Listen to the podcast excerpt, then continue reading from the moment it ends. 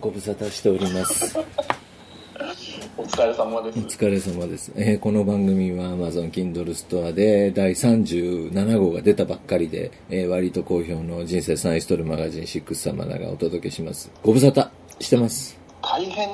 ご無沙汰しております。すいません。あの、大変ご無沙汰しておりまして。はい。な、ななんかね、カンボジアも、カンボジアのキテレツさんと今、まあ、また話してるんですけど、あの、全然、そうですね。プノンペンは、表のプノンペンはもうなんか普通の正常平常通りの平常運転に戻ったということらしいですね。そうですね。ただ相変わらずその入ろうとすると難しいわけですよね。難しいっていうかめんどくさいんですよね。ああ、隔離をされるのはめんどくさいみたいですね。あの、えっ、と、ホテルにずっと2週間ぐらいいないといけない。あとその日本を出る前に、まあ、例えば日本から行くんだったらねあ PCR 検査を陰性証明書が、えー陰性だっていう証明書が取らないと入れてくれないわけですもんね。入れてくれないですね。かなでカンボジアに来てもあの来て PCR 検査して滞在中もホテルに隔離中も何回か多分検査するんだと思いますね。私ちょっと詳しく知らないんですけど。あそうそうそうそう。今なんかあの私もその他人の書き込みを見ただけなんですけどなんか複数回やられるそうですね検査ね。そうですね。すごいですね。であの例えば何て言うんですか。あの同じ飛行機に、まあ、例えば陽性の人がいたりすると隔離がなんか伸びたりするって聞きましたよ。ああまた様子見られちゃうんだ。ええだからそのカンボジアに行った人のそのなんか収支みたいなのをまとめてる人がいあはいはいたけど結構金かかるよね。3000ドルぐらいは見ておいた方がいいんじゃないですかね。3000ドルってことはもう35万円以上ってことですよね。大体皆さんそれぐらいって言いますよね。例えばそのデポジットもまあ帰ってくるのもあるんでねデポジットなので、ええ。ーただそれぐらいはあの見ておいた方がいいって皆さん言いますよね。ーそれって航空券代も入れてですか？あいえ入れないでだと思いますよ。航空券代だけでだって今高いですよね。飛んでないから。そうそうそう飛んでないから高いんですよねやたらと。10万ぐらいするんでしょやっぱり。そうですよね。10万ちょっとぐらいすると思いますねえで私そのアナの片道がずっと残ってたんですよ。だからカンボジアはいはい。に行く、今今度カンボジアに行く時のそのアナのチケットは持ってたんですけどあの、うん。電話がかかってきてキャンセルしますかって言われたんでまあ一回キャンセルしようかなと思ってキャンセルしてもらったんですけど、なんか、キャンセル、なんかむ、むちゃくちゃ目減りした額が返ってきて、あの、なんかちょっと不満があるんですけど、まあそんなことは、ともかく、この前、あの、ち秩父に行ったんですよ。ええ秩父に。で、秩父はいはいはい最近秩父凝ってて何回も行ってて、で、その、秩父、もうこれ YouTube の私のチャンネルの方に上げた動画があるんですけど、秩父に、あの、全日本女子プロレスっていう、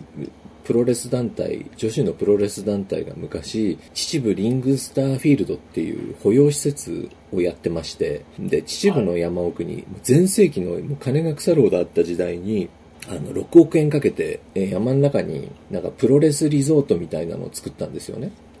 はいで、それがまだその、えーできたのは90年代の末ぐらいなんですけど、まだ今もその廃廃墟になって残ってるっていう噂を聞いて、場所がちょっと最初わからなかったんで、まあ、片っ端からその辺りの地形を見てたら、まあ、航空写真で見てたら、なんかそれっぽい、ネットにその航空写真の拡大図みたいなのが載ってたんですけど、全く同じ場所があって、あの、この前そこに行ってきたんですよ。で行ったら、はいなんていうんですかね、道はまあ途中で終わってて、車ではそこまでしか行けないんで、そこから藪の中をこう、10分ぐらい歩っていくと、歩くんですか？歩くんですよ。でもう本当の山奥ですよ。何にもあたり、何もない、あの、山奥に、もうあのね、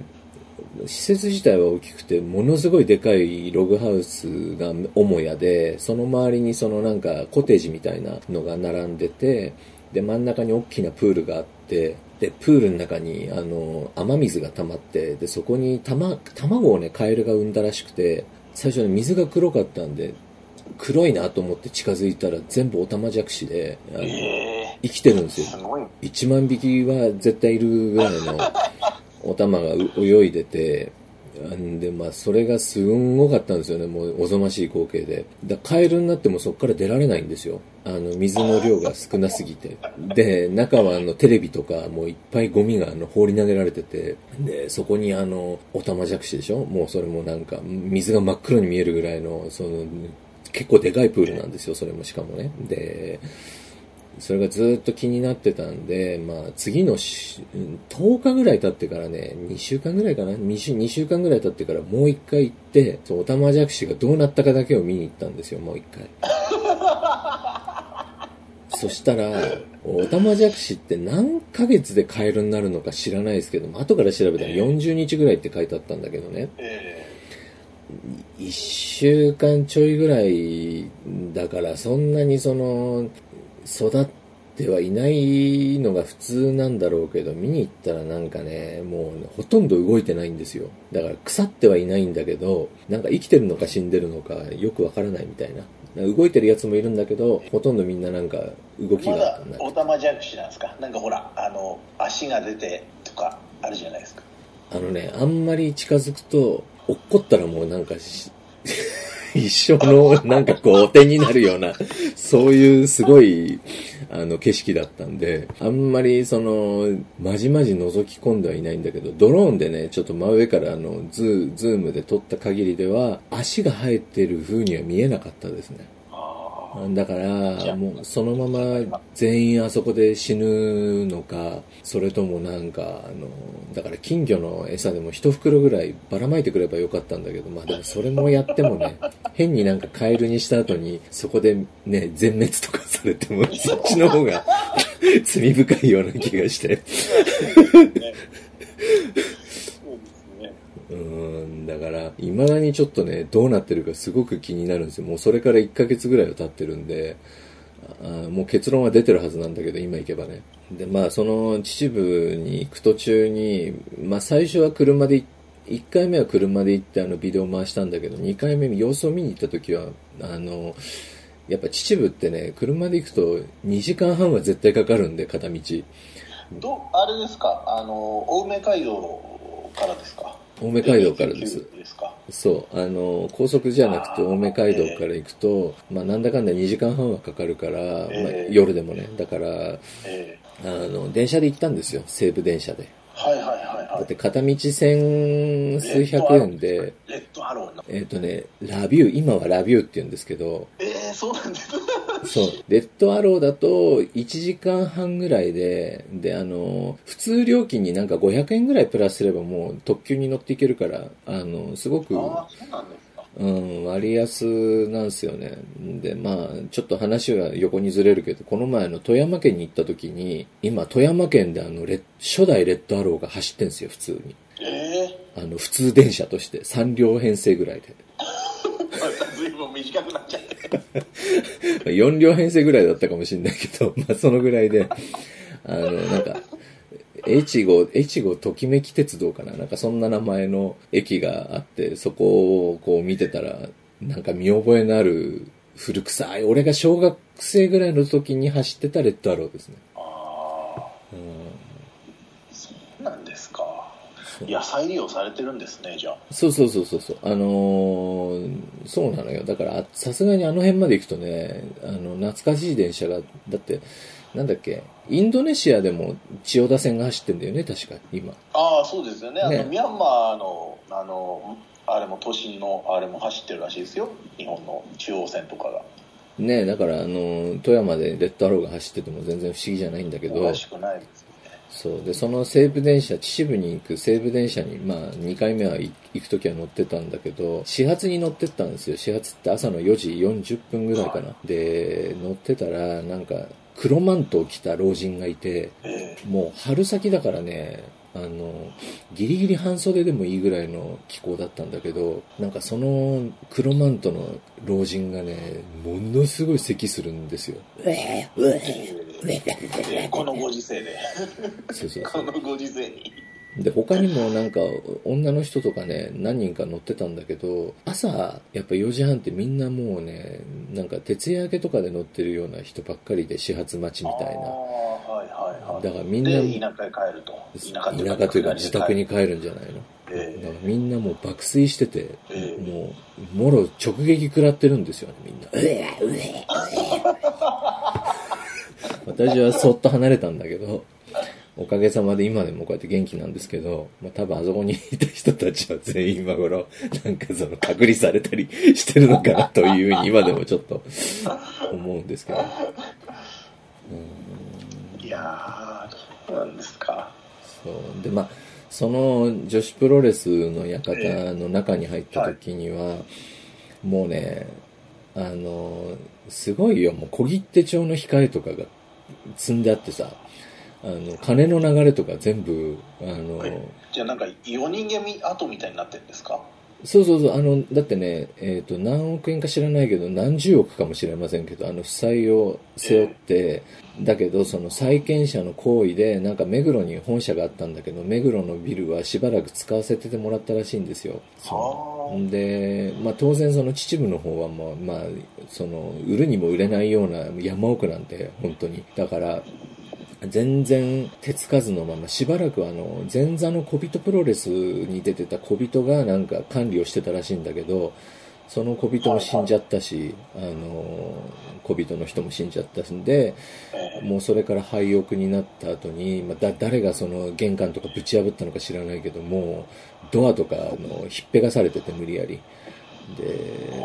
中のその鍵がかかってたと思われる場所も全部ガラスが割られてなんかもうその鍵の近くだけガラスが割られてるから無理やり押し入った感がすごいんですけどね。ああで中に昔のあのラフとかさ広告のとかパンフレットのラフとかここに写真入れるとかさあのもう見出しが書いてるデザイン。じゃあ本当もうそのまんま出てっちゃった感じですね。うんなと選手のポジとかもね山のようにあったしその昔の雑誌とかただみんなカビとホコリでねあの汚れちゃってるんだけど。い今はもう誰も管理し所有者はいないんですか？そこのいないいないもうあの建物に近づくのだけでもう藪をかき分けていかないといけないような感じのところなんであのいませんよ。であのまあねあの母屋の方はなんか隕石かなんか落ちたのか知らないけど屋根にむちゃくちゃでかい穴が開いててあのそっから雨水が入っちゃっててさ結構すごいことになってたし。うん。まあ、その興味がある方はね、これ聞いてる方でちょっと興味がある方は、私のあの、YouTube チャンネルを、えー見ていただければ、あの、その模様がご覧になれると思うんですけど、実はその後に、あの、その、リングスターフィールドから若干降りたところに、新名殿っていう変なお寺があって、はいはい。あの、富士の病絶対治るとかって書いてある、お寺があるのよ。で、あ大韓日蓮宗って書いてあるのね。で、大韓日蓮宗の隣に旭日旗がかかってて、もうわけわかんないのよ。で、令和新選組とか書いてある横に、右翼とはとか書いてあって。で、入り口にでっかいなんか、坊さんの銅銅像、石像があるんだけど、もう身長2.5メートルぐらいある坊主の石像にはなんかね、特別高等少年院とかって彫ってあって、もう全く意味がわかんない。ーごったにみたいな寺ですで、なんか初代、あ、違う違う違う、二代目タイガーマスク、三沢光晴とかって書いてある、でっかい塔があって、あ、もう、それもちょっとあの、映像にしてあるんで、まあ、ちょっと興味がある方は YouTube ぜひ見てもらいたいんだけど、最初に一回目寄った時には、なんかね、すいませんって言ったら、いろんなね、なんか3つか4つ、あの、む胸があって、あの、はいはい建物が建物があって、で、その一つの窓がさっと開いて、はって見たら、女がこっちを見てて、で、俺が、あってなんか言おうとした瞬間に窓がバッて閉まったのね。で、しばらくうろうろしてたら、なんかその女が外に出てきたのよ。で、あすいませんって言ったら、あの、もうこ、でも日本語喋れないんだよね、その人。なんか。え？あはいはいはいはで、あのいー何語な何語を喋られる方なんですか？全然わかんないんですか？日本語喋れないとかって、それぐらい、それだけ。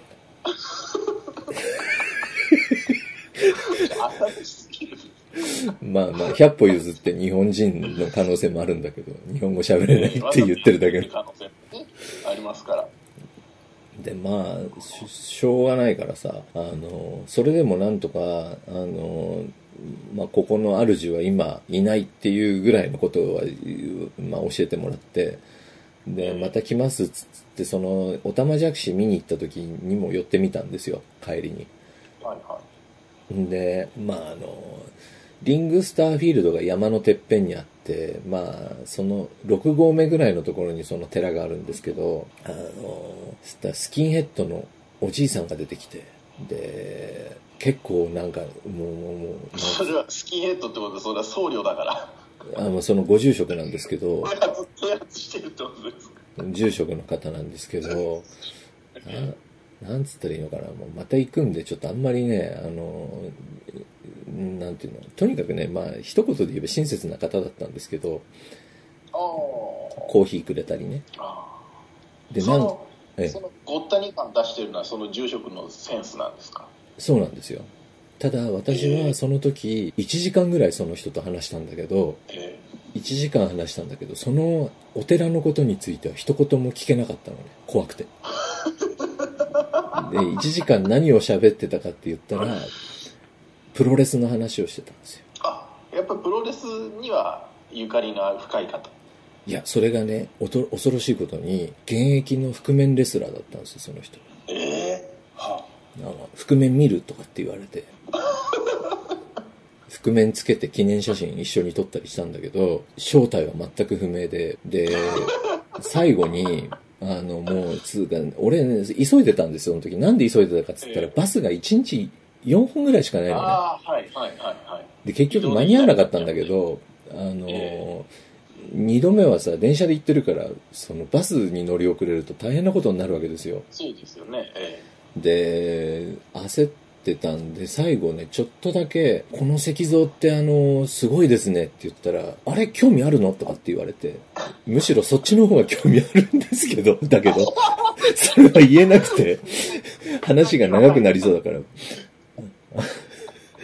だから、まあ、また、また来ますっつって、あの、急いで帰ろうとしたら、あ、これ持ってきなよっつってコーヒーくれて、えまあいでい、人ですねいい人なんです。で、あの、山を降りてったら、結局バスはもう行っちゃってて、で、車なんか通らない場所なんで、そうそうね。だから、あの、いわゆるその、普通の車は通るんだけど、タクシーとかさ、通らないから、はいはいはいあの、だから西部秩父まで歩って帰ったのよ。で、えー、そう歩ける距離なんですか？歩ける距離じゃないよ。2時間かかったよ。2時間？2時間かかったよ。10キロ弱ぐらいありますねじゃあ78死ぬかと思ったよ、本当に途中で。でいやーいや、もうね、そういう、しかも、もう、まあ、余談ですけど、寝ないで行ったんですよね、徹夜のままね、朝の始発だったから。ええだからもう、ああ、もうここで俺なんか脳の血管とか切れて死ぬかもしんねえなと思いながら帰り歩いてたんですけど。うちのばあちゃんが本当にね、同じ、僕と同じような生活してて、その、明け方まで花札やったりとかした後に、その、みんなでマラソンに行くんですよ。はい。うん。はい。うん、で、それマラソンに集合時間に来ないっていうんで、なんかマラソン仲間が家にもう無無理やり入ったら、あの、倒れてて、で、え脳の血管が切れててみたいなことがあったんで、はだからなんかそのことが頭をよぎったりしてね、いや そんなえ2時間歩いてみたいな、そういうこともありましたけど、まあ最近そんなこ感じですね。え 車車はほらキャンピングカーみたいなあれなんていう何カーって言うんですか？キャンピングカまあ、軽軽キャンピングカーっていうほどのことでもないんですけど、まあ、寝ようと思えば寝れるみたいな、そういう車。ーあれで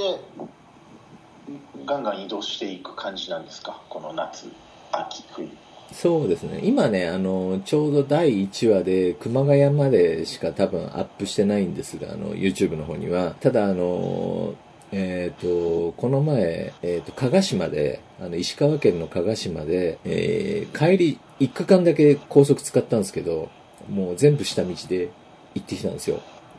5泊ぐらいで。はいで、その時に、まあ本当にいろいろあったんで、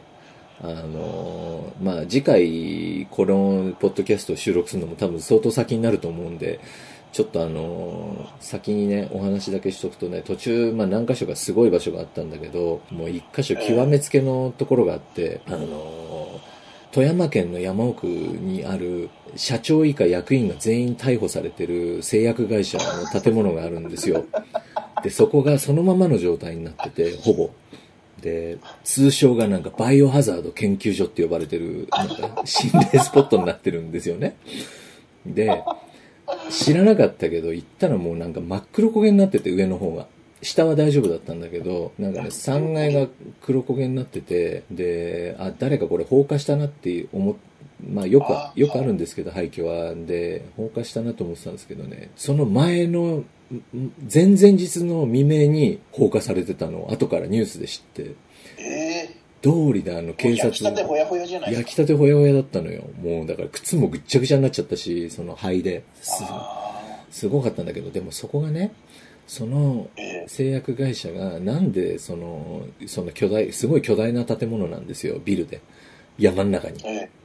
で、なんかあの、動物慰霊碑みたいなのが下に、中庭に立ってたりとかして、なんかおかしな建物なんだけど、あの、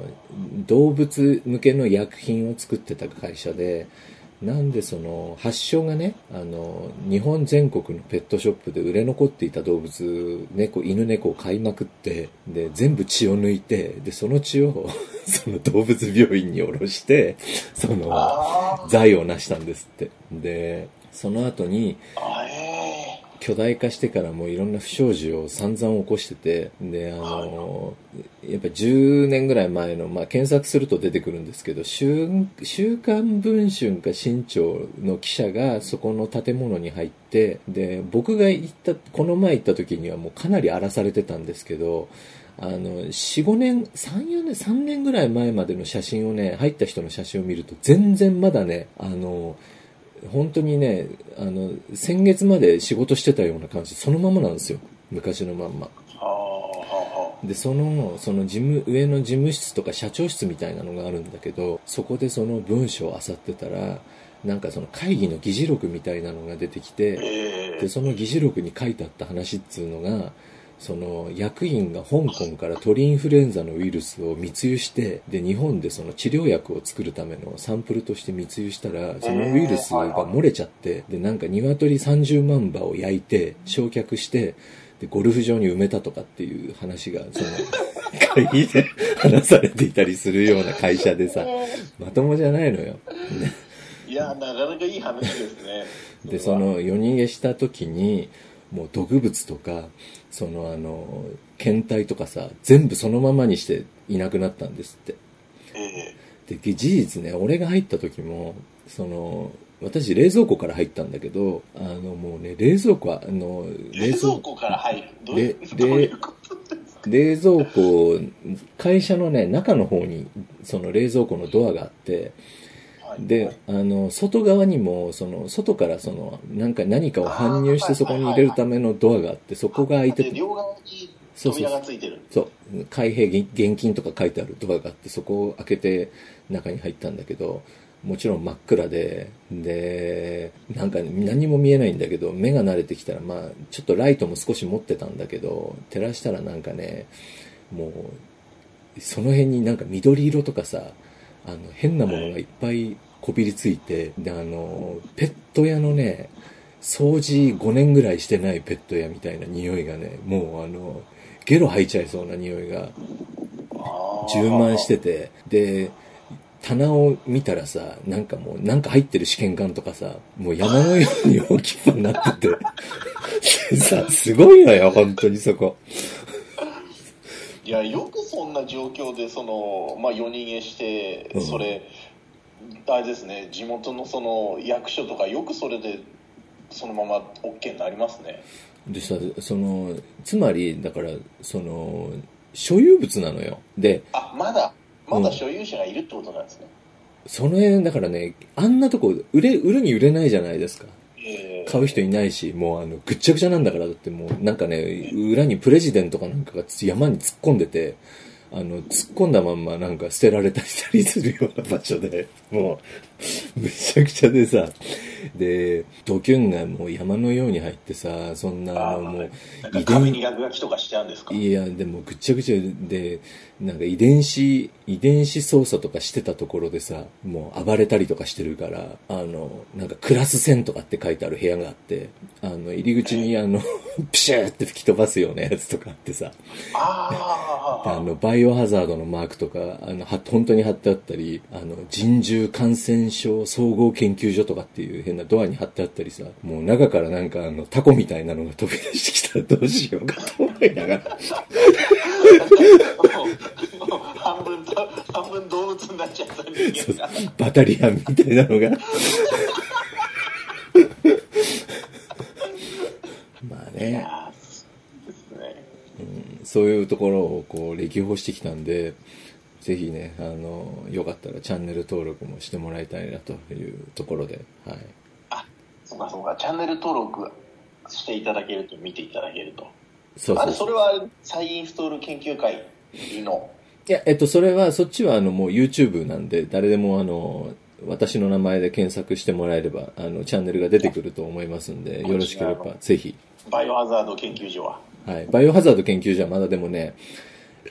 えー、っと、多分3ヶ月先ぐらいになると思います。あの、今回の石川県まで行って戻ってきた映像を、えー、もう全部編集も何も終わってるんですけど、あの、全部で13本あるんで、あの、13本のかなり後の方です。いいですねちょうど秋口でね、秋の夜長に皆さんで見てもらいたいですね。はい。で、まあ、その前にも、あの、今、まあ、4、5日に1回は更新してるんですけど、あの、結構いろいろ、あの、恐ろしい場所を回ってますんで、えー、よろしかったら皆さんぜひ、えー、ご覧いただければと思います。よろしくお願いいたします。よろしくお願いいたします。いや、ということで、まあ、今回はもう宣伝三昧になっちゃいましたけど。だってその、ちゃんと活動していないんではないかみたいなね、ことも言われかねないですからね。いや、だからね。ね日々、日々あの、活動してますけどね。落ち着いて考えると、だから、シックスサマナーは1年は出し、まああれだけど、10ヶ月ぐらい出してなかったんですよね。だから、今月中には絶対出しますって私何回か言ったつもりなんですけど、まあ結局約束も守れずに、まあ今まで来てしまったわけで、ただ。ちょうどそのコロナウイルスなんかもね、あったし、えなかなか活動にも私はこっちにいるんでちょっと何とも言えないですけど日本はなかなか活動にも影響があるんじゃないですか？そうですね。私はまあぶっちゃけ言うとそんなに気にしないで活動してたんですけどやっぱりその、えー、ほら廃墟だったらあんまり関係ないけど他人が一緒にいるような場所に行くと向こうが多分そのねご迷惑がかかるんでえーだからちょっと取材とかはね、あんまりあの、しにくい感じでしたよね。ああ、そうですよね。うん、あので、まだ、まだあの、もうしばらくかかりそうな感じですしね、この終わりが。そうなんです。だから今、迷惑をかけないで、リスクを減らして何かできるっつったら、本当にね、廃墟巡りぐらいしかないんですよ、できることが。海外にも出られないですもんね。まあ、ものすごいお金使えば出られますけどね。結局その2週間とか隔離されるのが辛いですよね。そうですね。うん。その間。2週間 そうですよね。お金は取られるし、何もできないし。そうそう。金で、まあ、金だけでなんとかなるんならともかくとして、2週間ってあれですよ、本当に。あのー、なんすか、交流期限みたいでね、交流期限が確か28日とかだったと思うんですけど。いや、私も2週間、まあ、その、自宅にね、いてくださいっていうことで、2週間、まあ、あの PCR 検査を受ける時以外2週間家にいたことがあるんですよ去年。ああはいはい。言ってましたね、うん、えー、やっぱりあれですね。ないや1週間ぐらいは嫌だなと思うんですよ。だけどいざ2週間終わるともう2週間から先の活力を失われてるんですよね。なんかそのもうこのままでいいかなみたいな。そうそう。怠け癖がつくんですよ。ずっと家にいると。怠け癖ついちゃうんですよ、うんあれもホテルに2週間それこそ違う国行ってですよ。ホテルに2週間いたらもうこのままホテルにいようかなって気になっちゃいますよね。そうそうそうそうそう。あの、昔みたいにね、あの、もし、だからそこに一人だったら無理だけど、あの、ね、4人いてなんか麻雀卓みたいなのがあったらもう、ずっと麻雀やっちゃいますよね。朝から晩までね、麻雀やって。うんそっちの方が面白いしね。まあ、あの、次の更新はちょっといつになるかまたわからないんですけど、まあ、あの、やめるわけではないので、はい。こちらもね、あの、続けられるだけ続けていきますんで、あの、よろしく。お願いいたします。